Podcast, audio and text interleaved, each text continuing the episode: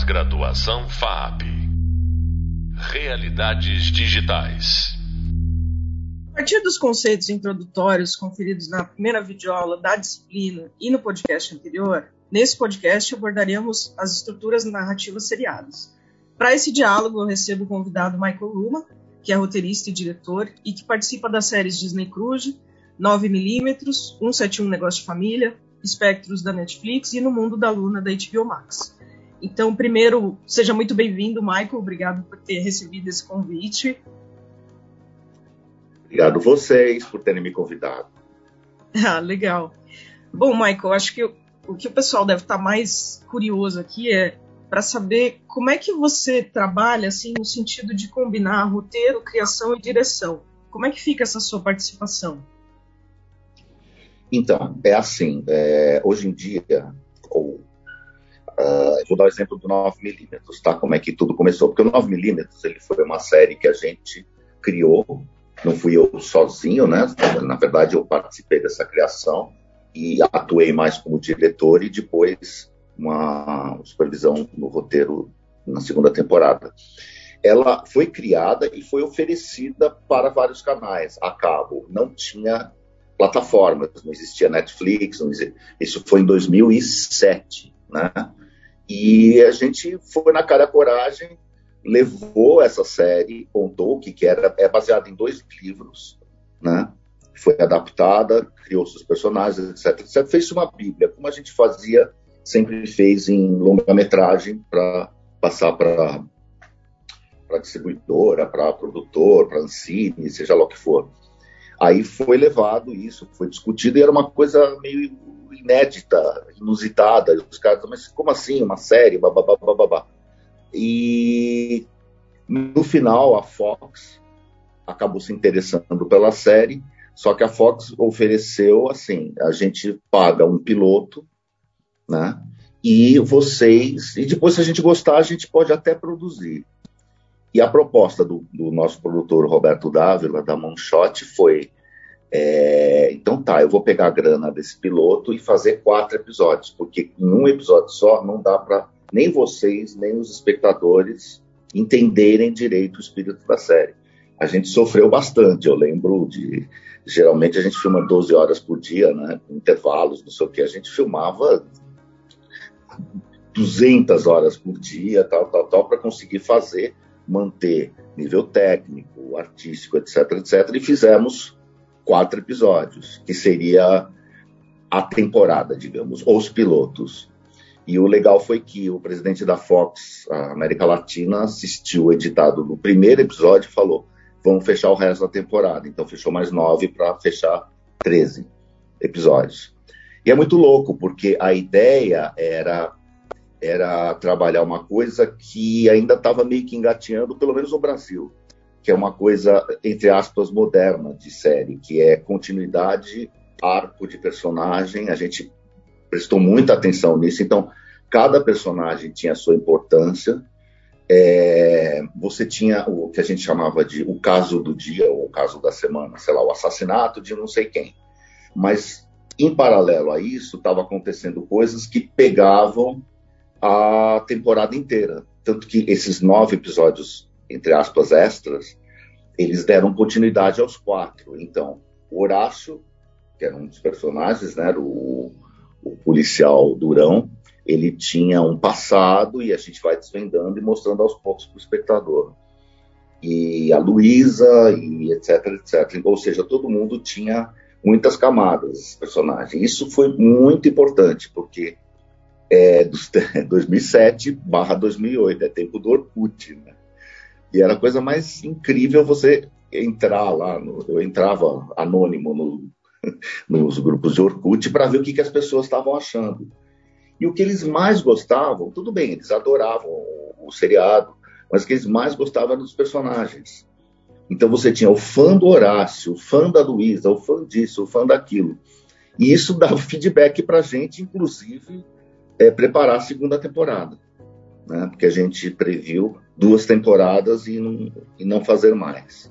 Se arrepende até hoje, porque foi tão legal fazer, foi tamanho sucesso, e a gente aprendeu muito para poder enfrentar é, essa nova era de, de, E aí começou a proliferar seriado, seriado, seriado, até finalmente chegarmos nesses streamings, né? A fórmula é sempre a mesma, eles querem para determinado público, né? É, então é assim, ah, eu quero um seriado para o público jovem de 18 a 25 anos, eu quero um seriado para isso, eu quero um, uma comédia romântica para jovens de não sei o que, não sei o que lá, e você meio que ou cria do zero, ou adapta, ou, ou e vai conversando com os caras, tentando convencer, etc. Mas o nosso foco sempre é personagem. Claro que você tem a trama. Esse, esse mundo da Luna, não posso falar muito porque não está no ar ainda, mas é, ele, ele é adaptado de um livro que chama O Mundo da Luna. No Mundo da Luna, ou Mundo da Luna. É, foram feitas várias modificações mas segue a linha original, que é uma comédia romântica, né? E não posso falar muito mais coisas, mas enfim, tem aquele, tem aquele. E a gente, mais uma vez, deu ênfase aos personagens. Então, cada personagem tem a sua trajetória, cada personagem tem, tem muitas camadas. E é muito louco, porque uma vez eu estava. A gente estava falando de o que, o que é série antiga, o que é série moderna. Né? Então, você fala assim: ah, série antiga é aquela que você tinha toda semana um episódio, contava a historinha, você já conhecia os personagens, semana seguinte era outra historinha, assim vai. Claro, isso começou na TV aberta. Pra vocês terem uma ideia, na TV aberta, é, a, a temporada era de pelo menos 24 episódios. Por que 24 episódios? Porque com reprises e tal, você tinha seis meses de programação, né? aproximadamente. E era muito louco, porque até hoje existe isso. Tem uma série que eu adoro, e os personagens são muito legais, chama NCIS. Você deve estar na vigésima temporada. E é ótimo, porque tudo bem, eles têm uma continuidade, vocês têm personagens, mas cada, cada episódio é uma história estanque, né? Então, é o assassinato do recruta, não sei das quantas, que é resolvido ou em um ou em dois episódios e tal, e sempre tem uma pontinha que começa no início da temporada e vai ser resolvido no final. Mas é, é, é uma fórmula de TV aberta. Eles têm 20, 21, 22, 23, 24 episódios. E é louco, porque sempre tem o episódio que se passa no dia de ação de graças, que nos Estados Unidos vai ao ar no dia de ação de graças. E assim por diante. O chamado seriado moderno é aquele que a gente chama de um filme de 8, 10, 12 horas. O que, que, é isso? Você tem uma história que vai ser desenvolvida em oito episódios. Na verdade, não são oito horas, são oito vezes 40, oito vezes 50 minutos, dependendo do. Isso, isso veio muito à tona em, principalmente, muita força quando vieram os streamings. A Netflix começou, o, vai estrear o Stranger Things, ele é nada mais do que um filme de 8 horas, ou de 10 horas, seja lá o que for.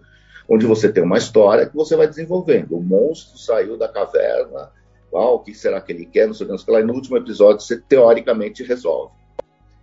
Aí, cara, se você tiver curiosidade, você vai no próprio Google, na internet, em livros e tal, você percebe que esse chamado seriado moderno, ele nada mais é que a fórmula dos primórdios das séries.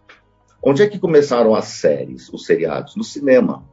Oh, como assim? Existiam é, existia dois tipos, porque não existia televisão. Eu estou falando de 1900 e nada, né? Primórdios do cinema. Você tinha aquele longa-metragem, você tinha o grande orçamento, etc, etc. E, na maioria das vezes, você tinha, antes desse uh, longa-metragem, você tinha o. Não era chamado de curta-metragem, mas você tinha o seriado. Ou seja, o cara ia no cinema essa semana, ele assistia antes do longa-metragem, seja lá qual for, um episódio de uma série. Eu estava pesquisando aqui, a primeira se chama O que aconteceu com Mary. Pra vocês terem uma ideia, é de 1912, ou seja, cinema mudo. E é, eram 12 episódios, entendeu? Você fechava isso. Então as pessoas às vezes iam para ver a série e não longa, ou ir, assistir e ir embora, era uma coisa muito louca. Então você já tinha esse tal de moderno em 1912. Ou seja, você quer saber o final. E a fórmula que eles usavam é exatamente a que se usa hoje em dia, ou a que se usa, seja em TV aberta, seja em TV a cabo, ou, ou agora nas plataformas, que é como manter a vontade do espectador de assistir mais. Então, sempre terminava, eram, eram episódios de 10, 15 minutos, né? E sempre terminava com a mocinha ou o mocinho em perigo. O que vai acontecer com a Mary no próximo episódio e assim por diante. Se você for ver na TV, é, eu, vou chamar, eu vou chamar de tradicional agora, seja cabo ou aberta, você tem o break, né? É, o, o que, que faz o espectador ficar esperando o break, ou seja, os comerciais, para continuar assistindo? É, o perigo iminente, uh, alguma coisa que você fala, não, eu preciso saber o que, vai acontecer. E aí você espera. Ou então você pode até mudar de canal, mas ficar contando o tempo. Era como na série 24 horas, né? Que você sabia mais ou menos que o intervalo era de três minutos, de três minutos, depois tinha um de acho que quatro, e depois aí você ficava desesperado para voltar lá e, e, continuar assistindo, porque você precisava saber o que aconteceu com o Jack Bauer. Essa é a fórmula que veio de 1912 e que a gente usa até hoje, ou seja, isso é chamado gancho.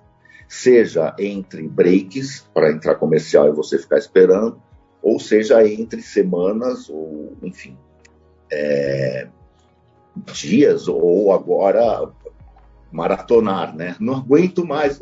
O pessoal deve estar desesperado para ver tal, tal, tal série, porque já estão todos os episódios lá na plataforma. O cara vara fim de semana assistindo, porque ele não aguenta, porque os caras usam essa fórmula desde 1912. O que, que é isso? Você, você cria você criar situações, independente de ser um filme de oito horas, um episódio fechado, não sei o que, você cria é, situações que chegam a, a, a um ponto o, o, o, o culminante. É assim, o que vai acontecer daqui para frente. E isso cria o interesse nas pessoas, ou de continuar assistindo, porque plataforma é cruel, você, assiste 10 minutos, começa a ficar chato, você parte para outra série, tem bastante coisa para você ver. Tem 500 plataformas para você escolher. Né? Então, quando começa muito chato, chato para mim, pelo menos, ou as pessoas que eu conheço, não, é, não, quer dizer não ter tiroteio, ação. Chato é você não saber ao que, ao que veio. Esse é o grande é, é a grande dificuldade que a gente tem quando está criando uma série. Então, a tua criação pode ser genial, mas se você não conseguir, numa sala de roteiro, desenvolver esses, esses momentos, digamos, trabalhar esses, esses, essas camadas desses personagens de maneira que conduzam a trama e que o antagonista, o protagonista, eles tenham um embate em determinado momento, ela, ou seja, crie de tempos em tempos um, um, um impacto para o espectador, ou ele aperta o botão de stop, ou ele vai lavar louça, ou, ou ele muda de canal, dependendo da plataforma que você está usando. E é muito louco isso. Porque o. Estou variando, estou viajando. O cinema moderno, o cinema moderno lê-se da década de 70, meados de 70 para cá. Ele foi muito influenciado pela televisão. O próprio Spielberg, numa entrevista, disse que ele, ele começou fazendo televisão, começou fazendo série para TV, filme para TV, que tinha intervalo, tinha todas essas coisas que a gente está falando.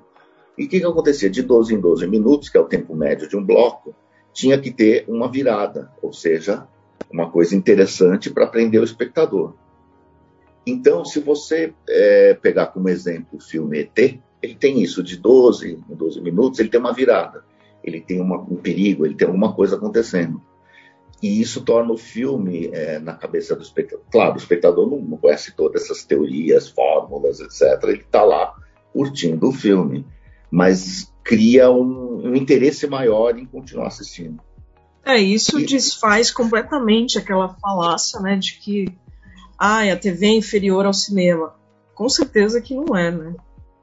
É, a TV, ela na década de 70, 80 e até parte dos 90, era considerado é, inferior, nesse, não, não no sentido de ser mal feito, seja lá o que. Quer dizer, até tinha coisas bem mal feitas, né? Mas era uma coisa assim, era um subproduto do cinema. O que, que era legal?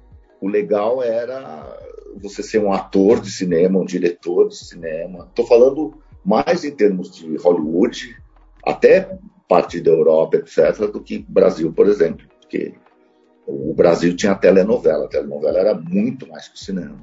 A telenovela nada mais é do que um seriado que tem continuidade, um, um filme de 200 capítulos, entendeu?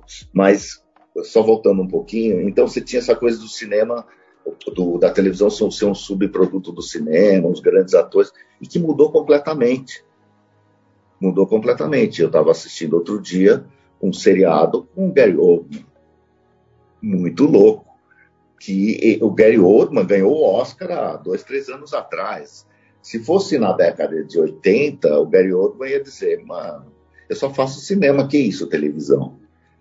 Né? E alguns autores para a televisão mudaram essa, esse jeito de ver. Hoje em dia você você teve, por exemplo, durante a pandemia, você teve filmes milionários lançados direto na plataforma, porque ninguém estava indo no cinema. Né? E é um jeito de se ver. É, é, é, bem louco. Então acabou sendo uma coisa. Agora o seriado é cinematográfico ou o cinema imita a série, usa a estética, etc, etc. A gente deve isso a muito desses caras que começaram, nos, no, a, começaram a aparecer nos anos 70, 80, tipo Michael Mann.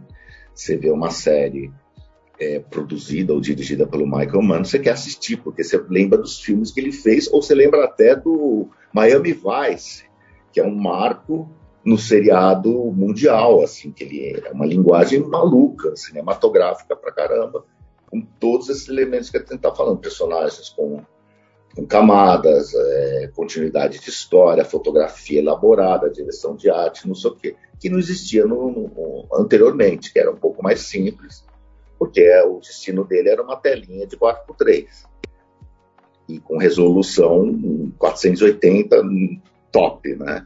Agora você tem 4K, meu, você não pode deixar de lado esse, esse tipo de, de, de, cuidado. Mas não adianta nada isso se você não tiver uma sala de roteiro, uma criação, um showrunner que que pense em quem está assistindo essa série. Isso é, sempre foi a nossa grande preocupação. A Stephanie participou de algumas discussões, brigas até, né? Parecia as pessoas de fora achavam que a gente estava se pegando lá, mas era exatamente isso para, claro, pontos de vistas diferentes, etc, etc, mas era uma coisa assim. Se a gente não pensar no público que a gente está querendo atingir, é, é, um tiro, é um, é um tiro de 12 que não vai atingir ninguém. Eu né? vou pegar esse seu gancho, então, você mencionou muitas coisas legais aqui, né? Que a, a própria telenovela, essa multiplicidade de plots e tal. E hoje em dia, vou compartilhar aqui com vocês que eu estava assistindo Pantanal, né? Essa novela que tá maravilhosa, que me prende pra caramba. E alguém me indicou uma série para assistir no streaming, que hoje em dia todas as séries têm essa narrativa né, mais complexa, né, de conectar um episódio no outro. E a série só tinha dois plots e não tinha nenhum evento incitante, não tinha nenhuma virada. Passou dois episódios e nada acontecia.